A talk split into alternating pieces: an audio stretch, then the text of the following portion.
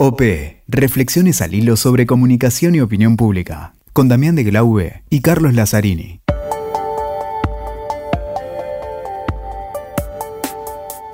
Hola, ¿qué tal? ¿Cómo les va? Acá estamos nuevamente junto a Damián de Glaube. Hola, Damián, ¿cómo va? ¿Qué tal, Cali? ¿Cómo andás? Acá y hoy estamos. estoy, hoy estoy muy motivado, ya que es un tema que sabés que a mí me gusta mucho. Sí, un nuevo episodio de OP Podcast y vamos a conversar con un amigo, alguien que conocemos hace mucho tiempo.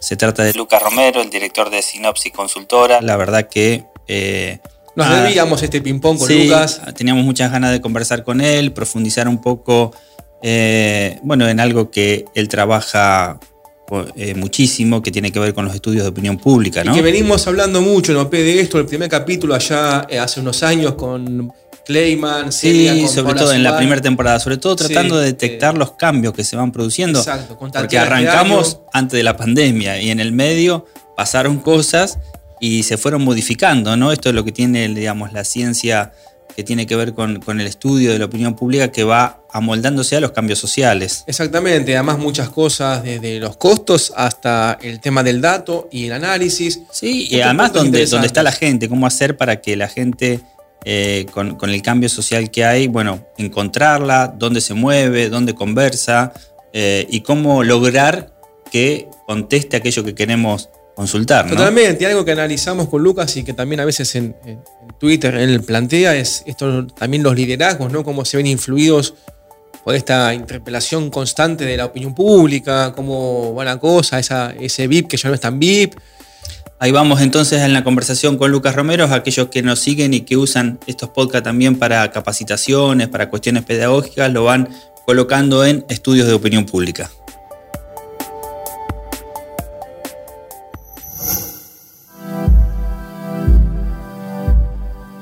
Bueno, Lucas, qué gusto. eh, en, este, en este podcast que hablamos también mucho de opinión pública, qué gusto. Alguien que conocemos hace tiempo, alguien que sabemos cómo, cómo genera su, su trayectoria profesional, ¿no? Con qué, con qué ganas, con qué minuciosidad en el análisis. Y como hombre de la opinión pública, mi primera línea va en, en estos tiempos digitales, ¿no? Eh, cambian un poco las metodologías y la medición eh, utiliza mucho Internet. ¿Cómo ves vos que la practicás esta nueva tecnología, ¿no? A veces con sus complicaciones, con sus beneficios.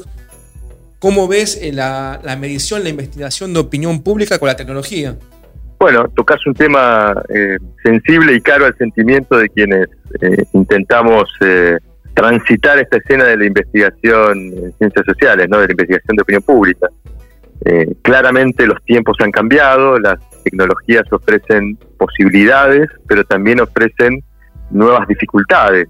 Eh, y no solo la tecnología está cambiando la forma de hacer este tipo de investigaciones, sino los cambios sociales, ¿no? Porque decididamente si hay un, un virus, un flagelo que está afectando a la investigación en esta materia es claramente la falta de tiempo y de predisposición que tiene la gente para contestar encuestas. Lo primero que necesitamos nosotros, el, primer ingrediente que se requiere para hacer investigación en ciencias sociales es, bueno, tener gente predispuesta a participar de los procesos investigativos, ¿no?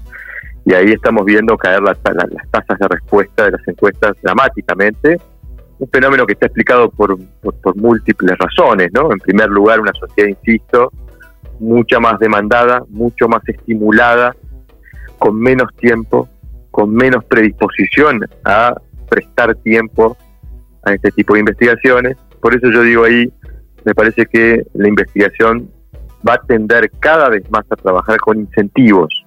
Claro. Necesitamos eh, generarle a la gente un incentivo para la participación, porque eso mejora mucho las tasas de respuesta y como, como ustedes bien saben, las tasas de respuesta son tremendamente nocivas para el trabajo muestreo.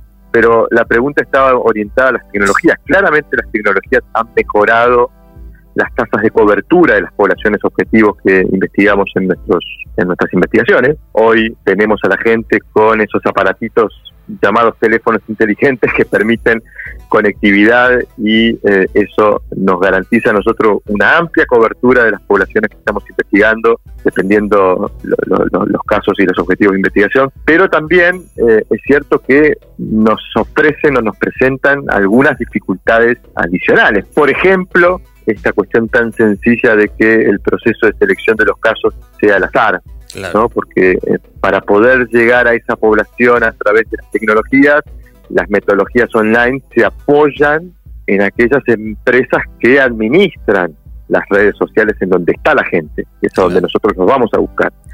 Y ahí tenemos que ver cómo sortear el escollo del algoritmo como un elemento que le introduce un sesgo al proceso de muestreo. Entonces, eh, es decir, estamos en un mundo en donde la tecnología nos debería facilitar la posibilidad que tenemos nosotros de llegar a la población objetivo para recoger nuestras muestras. Pero eso no significa una solución completa al asunto, insisto, aparecen nuevas problemáticas que hay que ir sorteando. Seguro. Eh, y bueno, eh, parte de eso es lo que les estoy sí, porque cuando se habla del uso de las tecnologías para el estudio de opinión pública, eh, generalmente, bueno, se habla de abaratar costos, ¿no? De bajar costos en la, en la investigación de la opinión pública, contrastando con lo presencial, ¿no? Pero también es cierto lo que vos decís, se hace cada vez más difícil eh, encontrar las respuestas y por lo tanto hay que estar donde está la gente. Y si la gente está en el teléfono celular o está, eh, digamos, con el uso de las tecnologías y ahí es donde más fácil nos va a, responder, bueno, tiene sus complejidades, pero es, necesario caer ahí. Y siempre pensamos, cuando pensamos en la tecnología para el estudio de opinión pública, pensamos en, en los estudios cuantitativos, pero también los cualitativos, ¿no? ¿Cómo ves el estudio cualitativo a través de eh, no sé, los Zoom o las distintas plataformas que te permiten eh, hacer esos focus? Bueno, ahí tuvimos, digamos, dos factores que potenciaron la investigación cualitativa utilizando tecnología o plataformas de, vinculación digital, que fueron, en primer lugar, la necesidad, como lo mencionabas bien en la pregunta, de abaratar costos, eh, pero además la pandemia. La pandemia puso a la investigación cualitativa frente a la necesidad casi sin solución de llevar las técnicas a plataformas digitales, a plataformas virtuales de encuentros, eh, sean entrevistas personalizadas, sean eh, grupos focales, y eso eh, obviamente empujó naturalmente por una cuestión de fuerza mayor a bueno desarrollar nuevas formas de, implementación de esas técnicas cualitativas. ¿no? ¿Esas nuevas formas vinieron para quedarse, Luca? No, no, yo creo que sí, yo creo que sí, eh, porque efectivamente la, el contraste entre costos es muy marcado, entonces eso permite eh, un desarrollo mucho más vasto de la técnica. Obviamente que, eh, digamos, estás introduciendo un cambio estructural en, el procedimiento de la técnica, porque la presencia de, particularmente hablando de grupos focales, ¿no? La presencia de personas en un mismo espacio es lo que genera o favorece que se presten ciertas dinámicas y que forman parte del elemento sustantivo de la técnica, pero da la impresión de que son, eh, digamos, avances que han venido para quedarse. No, no me queda claro si van a desplazar definitivamente a las formas presenciales, pero por los costos, por la practicidad, por la pero insisto también en este punto, ¿no? Por la eh, facilidad con la que los participantes pueden tener predisposición y poder participar efectivamente. Eh, los grupos presenciales obviamente exigen un lugar mucho más amplio en la agenda de los participantes para que puedan efectivamente sumarse. Entonces, hay elementos que eh, me parece que son facilitadores de que se estén desarrollando investigaciones cualitativas utilizando tecnología eh, y bueno, veremos si el tiempo eh, ratifica esa tendencia, pero es la impresión, no siendo yo un especialista de técnicas cualitativas, no es lo claro, nosotros trabajamos técnicas cualitativas, no soy yo precisamente el que tiene más experiencia en el campo, pero por lo que he podido charlar con aquellos que sí trabajan muy frecuentemente esa técnica, es un avance que ha abierto otras posibilidades de trabajo y de investigación. Y ahí, Lucas, eh, acelero un poquito, doy un paso más, y lo, una un condimento sumamente principal en esto es el análisis de los datos. Y en eso hemos visto a Lucas en la tele, en Twitter, que tiene muy, buena, muy buenos análisis de los momentos y de los números. Y ahí voy un poquito más. ¿Estamos, Lucas, en un tiempo donde la opinión pública ya no tiene paciencia?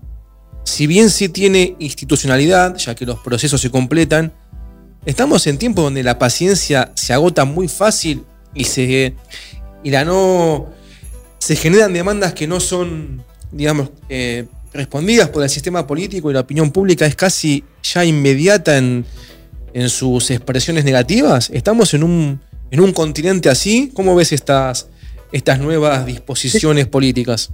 Déjame responderte en dos planos, ¿no? Porque la pregunta creo que tiene dos planos de abordaje. Uno es el coyuntural y otro es el estructural. En lo coyuntural, la región y la Argentina está atravesando un momento de tensión de la representación política porque eh, frente a la ausencia de resultados lo que hay es insatisfacción ciudadana. Es una sociedad más impaciente, una sociedad que siente que no se le están resolviendo sus problemas y eso obviamente la predispone con una mirada crítica hacia el sistema político, hacia la dirigencia política e incluso hacia eh, las democracias. ¿no? Estamos viendo en, todos aquellos que hacen un seguimiento del clima de opinión pública en las democracias modernas, una caída en los niveles de aprobación o de satisfacción con las democracias. Eh, entonces, coyunturalmente creo que hay un contexto que está operando. Ahora, hay otro plano que es estructural, y en esto a mí me interesa mucho y creo que digamos la, sabiduría se ve eh, reflejada en esto de gran Natalio Botana que viene poniendo mucho el foco en lo que él llama las transformaciones que se están dando en la naturaleza de la representación política. Eh, él dice, estamos pasando en la tercera instancia en materia de representación política después de lo que fueron las democracias de las élites y las democracias de masas del siglo XX. Bueno, estamos digamos, avanzando hacia nuevas formas democráticas que particularmente están siendo generadas por un fenómeno que con el tiempo creo que los analistas, los, teóricos lo van a mirar con perspectiva revolucionaria, que es la ampliación del espacio público y de la conversación pública que generaron la Internet y las redes sociales. Esto está transformando la forma en que la política se vincula con la gente. Hoy la gente tiene un espacio mucho más amplio para participar de la conversación pública. Antes las conversaciones políticas estaban circunscritas al café, a las reuniones familiares, alguna charla con amigos. Hoy conversamos de política todo el día, todo el tiempo online a través de las redes sociales. Se amplió mucho el espacio público. exactamente, se amplió el espacio público, hay mucho más espacio para conversar sobre estos temas. Yo te diría que lo que más me llama la atención de este cambio revolucionario en la forma en que se relacionan los dirigentes y la gente es, eh, digamos, una dirigencia política que se ve mucho más interpelada por la sociedad. Y pongo un, detalle puntual que me llamó la atención, pero tiene que ver con esto. Fines del año pasado, se, bueno, se produjeron los cambios en, el Congreso reflejando el resultado electoral. Empieza a haber una nueva dinámica en el Congreso con, con estos cambios. Aparece el rechazo del presupuesto, después aparece aparecen iniciativas de la oposición eh, en materia de bienes personales, ¿se acuerdan la discusión famosa de cambios impositivos? Y se produce una sesión en donde por la ausencia de dos o tres legisladores no se pudo avanzar con una propuesta que empujaba a la oposición.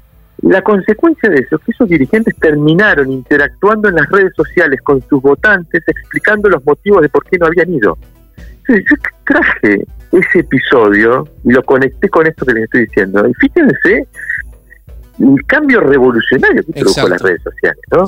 La dirigencia política online, online, siendo interpelada por sus votantes y reaccionando, o sea, dando una respuesta, un, un evento de accountability impresionante, Totalmente. que obviamente sin las redes sociales no se podía dar, y lo, y lo señalo no negativamente, ¿eh? me parece que en todo caso, digamos, eh, es un tipo de democracia distinto que exige una dirigencia política distinta, mucho más sensibilizada, es una, es una dirigencia política que está mucho más auditada por la opinión pública, está siendo seguida minuto a minuto. Y en algún punto, obviamente que hay gente que participa intensamente de la conversación política en las redes, hay otra gente que no, pero los que participan intensamente en algún punto cumplen un rol en representación de toda la sociedad, auditando y siguiendo la actividad política y exigiendo de la dirigencia política mucha más eh, transparencia, claridad y eh, consecuencia con lo que los políticos dicen. Entonces, es más difícil hoy ser político en estas condiciones, con el universo de las redes sociales eh, generando esta ampliación del espacio público de lo que era hace 30 años, donde los políticos se sentían menos interpelados. Bueno, esto está cambiando la naturaleza de la representación política, y, y obviamente tiene que haber una respuesta de la organización política, de los partidos políticos frente a estos cambios, de generar dirigencias que estén digamos, mucho más a tono con estas nuevas formas de representación. Eh, y bueno, eh, en un contexto, insisto, vuelvo a lo coyuntural, difícil para la región, para la Argentina, bueno, se pone mucho más en evidencia estas tensiones que nos presentan las nuevas formas eh, de vinculación de la gente con la política y de representación política. Es verdad, Luca, lo que decís, creo que genera como un doble efecto, ¿no? Es mucho más difícil ser político, digamos, política hoy y, sobre todo gobernar también es mucho más difícil, pero también genera esa magia de pensar que para algunos que es más fácil, ¿no? Esa irrupción en poco tiempo, casi sorpresiva, de algunos liderazgos o de algunos candidatos, outsider, podríamos llamarle, que emergen en la escena, en la escena política por afuera del sistema, que emergen muy rápidamente, como que a eso le facilita y genera esa, esa fantasía de convertirse en líder político de la noche a la mañana, ¿no? Y después las dificultades que encuentra para este, sostenerse o para gobernar o para llevar adelante un, determinado mandato, ¿no? Exactamente. El sistema tiene que estar preparado para que irrumpan y emergen este tipo de liderazgos espontáneos, eh, disruptivos, que de un día para otro ganan mucho protagonismo. Esto, obviamente, las condiciones facilitan que esto ocurra pero claro, el sistema necesita reglas, digamos. En definitiva, un sistema político es un conjunto de reglas. Intenta ordenar la forma en que la sociedad participa del proceso colectivo de toma de decisión. Entonces, los partidos son un instrumento central en esa función, en tratar de canalizar y ordenar la demanda, incorporarla al sistema y que el sistema pueda dar una respuesta. Eh, ahora, ahí es donde yo digo, tiene que haber, en, ese sentido, una reacción del digamos, de, los sistemas de partidos frente a estas novedades en materia de representación. Pero también es cierto que, si bien esto pudiera plantearse como un riesgo, la emergencia, eh, digamos, eh, eh, rápida, de la irrupción rápida de un liderazgo que a lo mejor no pudo atravesar filtros que le permitan a la sociedad prevenirse respecto de quién está ganando protagonismo el proceso político. Bueno, también el hecho de que las redes sociales, insisto, sean una especie de gran auditoría sobre la acción de los políticos, bueno, también produce que eh, naturalmente se generen anticuerpos. Pongo un ejemplo, digo, eh, estamos viendo en este momento la irrupción de una figura muy particular como es la de Javier Milei, lo hemos visto en los últimos meses de opinión pública, con niveles de apoyo y adhesión electoral significativos Ahora es un dirigente que se vio expuesto a esta realidad que estoy comentando, ¿no? Entonces eh, se vio expuesto a tener que eh, explicar todas sus posiciones y empiezan a aparecer posiciones que son posiciones que no tienen el acompañamiento mayoritario de la, de la, opinión pública y ahí empieza a haber dificultades para su liderazgo o para sus aspiraciones, ¿no? Empieza a tocar algunos temas que forman parte de su pensamiento y que no, no tienen el acompañamiento de buena parte de la sociedad empieza a haber, eh, digamos, una reacción a esa irrupción que bueno, veremos hasta dónde eh, tiene consecuencias para sus aspiraciones, pero eh, eh, se ve claramente allí como hay una irrupción, una irrupción que a lo mejor en otros tiempos no se podía dar, el sistema no permitía que irrumpan, digamos, tan repentinamente este tipo de liderazgos, hoy las redes sociales lo permiten, pero también las redes sociales son, digamos, una escena en donde esos liderazgos se ven auditados. y hay ciertamente mecanismos de control social que aplican sobre si esos liderazgos tienen posiciones que, no son compartidas por el grueso de la sociedad. Eh, veo ahí mucha riqueza de análisis este fenómeno, porque me parece que ahí estamos viendo toda esta, esta novedad que les estoy contando en términos de representación, ¿no? Como es fácil irrumpir, pero también tiene sus complejidades irrumpir y sostenerse en un contexto en donde uno está mucho más expuesto, sí. Eh, uno está mucho más observado y tiene que tener entonces elementos para justificar esa irrupción. Con los daños que puede provocar también para el sistema democrático, porque a veces la, la, complejidad digo, es una cuestión de tiempos también, porque estas irrupciones se dan dos meses antes de la elección y le permiten a ese outsider gobernar y después vemos lo que pasa en algunos países, ¿no? Entonces, no es inocuo, digamos, el daño que puede provocar. Sí, absolutamente. Yo ahí, digamos, eh, esto lo, he venido sosteniendo hace mucho tiempo, ¿no? Porque uno le puede cuestionar, y estamos en un, tiempo en donde la grieta tiene mala reputación. Eh, sobre todo tiene mala reputación por el nivel de confrontación que ha producido, no solo en el, plano de la dirigencia, sino en el plano de la gente. Ahora, también es cierto que la grieta ha tenido una función estabilizadora del proceso.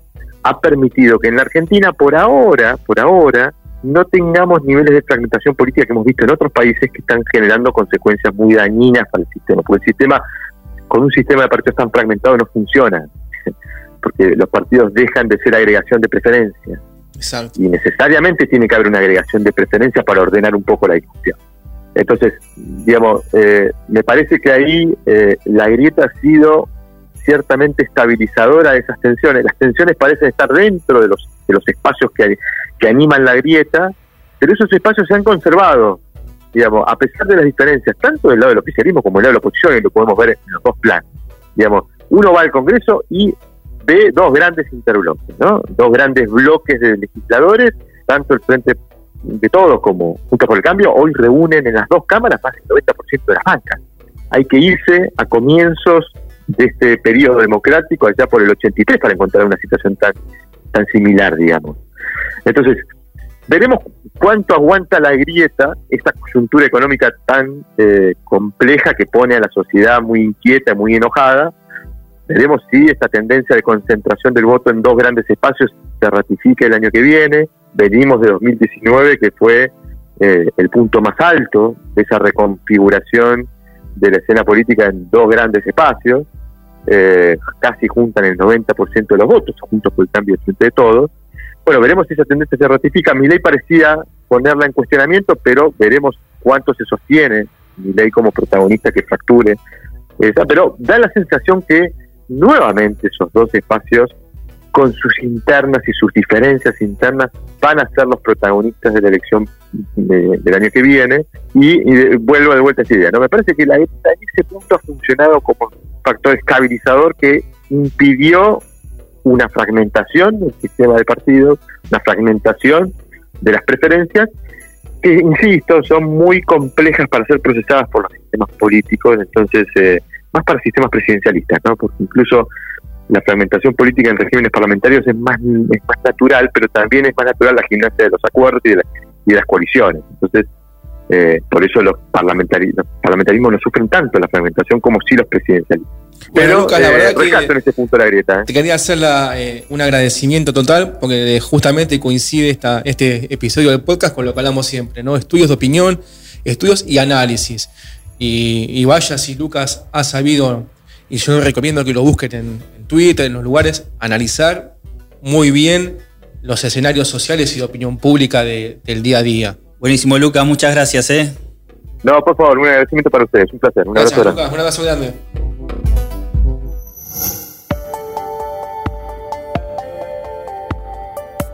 Bueno, Cali, yo quedé motivado, sabés que es mi tema. Déjame hacer una aclaración también, porque vos sabés que a este podcast lo escuchan de diferentes países. ¿En cuántos países más o menos estamos? 17 países. 17 países. Estamos, algo que si lo hubiésemos dicho en esos cafés hace unos años, en el comienzo de lo que después fue. Claro, eh, no, eh, no, lo soñábamos. Nos pasa que inmersos en la conversación y muy motivados con estos disparadores que tiraba Lucas, hablamos de Javier Milei, contémosle a todo el mundo, por si no lo saben, que es claro, un emergente antisistema de la política argentina. Desde el liberalismo, una teoría que no, suele ir por ahí. Exactamente y que cuando habla de dos grandes coaliciones que se enfrentan, sobre todo en el Parlamento y demás, habla de la coalición gobernante del peronismo, kirchnerismo y demás, y la coalición opositora que gobernó hasta 2019. ¿no? Exactamente, con también componentes de peronismo, radicalismo. Exactamente. Vale estas aclaraciones para...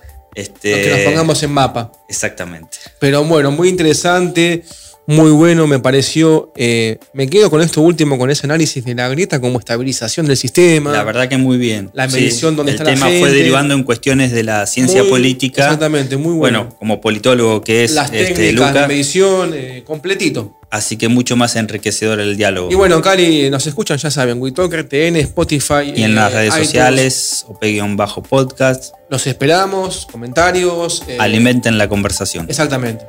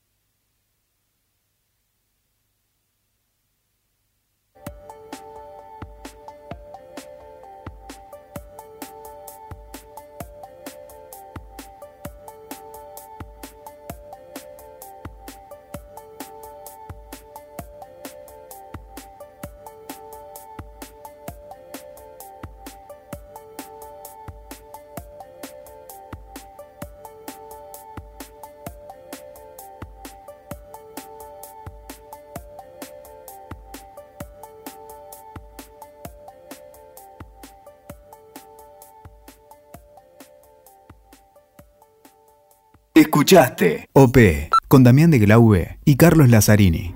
WeToker. Sumamos las partes.